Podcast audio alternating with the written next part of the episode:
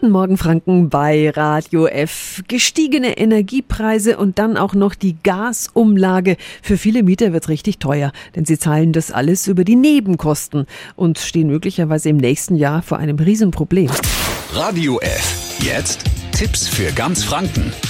Hier ist unser Wiki Peter. Eins ist klar, die Nebenkostenabrechnung einfach ignorieren geht nicht. Sprechen wir drüber mit Gunter Geiler vom Deutschen Mieterbund Nürnberg und Umgebung. Guten Morgen. Und einen guten Morgen auch von mir. Was kann passieren, wenn der Mieter die Nebenkosten einfach nicht mehr stemmen kann, also in Mietrückstand kommt? Ohne den Teufel an die Wand zu malen, steht ganz hinten in der Ferne auch ein Kündigungsrecht. Soweit sollte es auf keinen Fall kommen, deswegen frühzeitig planen und frühzeitig auch das Gespräch suchen. Viele Vermieter, die fragen ja jetzt schon mal nach einer Erhöhung der Voraussetzungen Vorauszahlung. Ist das in Ordnung? Das ist in der jetzigen Situation durchaus eine sinnvolle Überlegung und wer das nicht möchte, der sollte sich zumindest den Betrag, den der Vermieter monatlich gern mehr hätte, so auf die Seite legen, dass dieser Betrag auch verfügbar ist, wenn die Abrechnung kommt. Sie sehen aber auch den Gesetzgeber in der Pflicht. Was fordern Sie? Ähnlich wie es das schon mal äh, bei Corona gab. Rückstände, die sich aus Zahlungsproblemen ergeben, dürften keinesfalls zur Kündigung eines Mietvertrages führen. Das wäre schon mal ganz wichtig, dass die Mieter diese Sorge los sind. Und der zweite Punkt,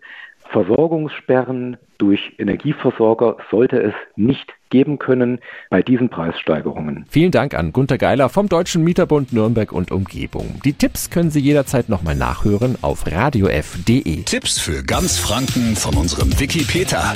Täglich neu im Guten Morgen Franken um 10 nach 9. Radio F.